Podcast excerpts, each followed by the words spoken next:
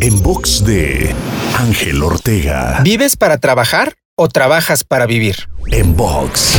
Tal vez hayas escuchado alguna vez que no hay que vivir para trabajar, sino que hay que trabajar para vivir, refiriéndose a la cantidad de tiempo que puedes llegar a dedicarle a alguna actividad económica. Pero hoy quiero invitarte a que no hagas ninguna de las dos, sino a que vivas y trabajes para servir. Si dedicas tu vida y tu actividad a servir, todo tendrá una esencia y un sentido diferente, convirtiéndose en un vehículo de realización personal que además generará mucho mejores resultados. Recuerda, la clave está en servir. Para escuchar o ver más contenidos, te espero en angelteinspira.com.